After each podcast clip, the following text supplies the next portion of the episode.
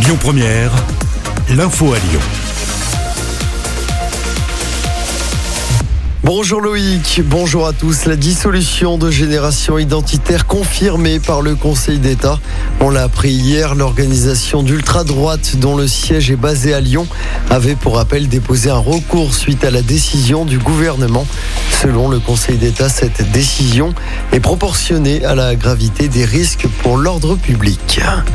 Dans l'actualité également, la mobilisation des lycéens. Hier, plusieurs dizaines de blocages d'établissements ont eu lieu un peu de partout en France. Ils réclament l'annulation des épreuves physiques du bac et c'est non selon le ministre de l'Éducation nationale. Mais Jean-Michel Blanquer se dit toutefois ouvert à des aménagements supplémentaires. Pour rappel, le contrôle continu représente déjà 80% de la note finale cette année. 1500 doses supplémentaires du vaccin Pfizer ont été mises à disposition au groupe Ama Stadium. C'est pour la nouvelle grande opération vaccination qui débute demain dans le stade de l'OL. Elle va durer jusqu'à vendredi, inclus 10 000 injections pourraient être effectuées en trois jours. Une fin d'après-midi mouvementée dans le quartier de la Guillotière. La police est intervenue hier après une rixe. Un homme a été touché par un coup de cutter. Il a été transporté à l'hôpital en urgence relative.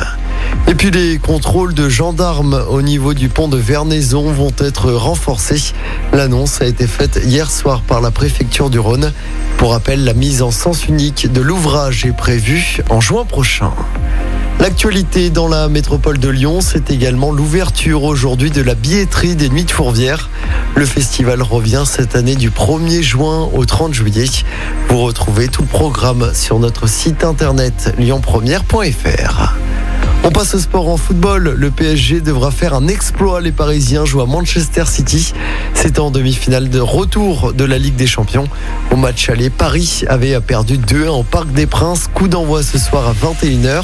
Et puis en basket, un derby à suivre ce soir en championnat. L'Asvel reçoit le voisin de la Chorale de Rouen. Coup d'envoi de ce match à 19h du côté de l'Astrobal à Villeurbanne. Écoutez votre radio Lyon Première en direct sur l'application Lyon Première, lyonpremière.fr et bien sûr à Lyon sur 90.2 FM et en DAB+. Lyon Première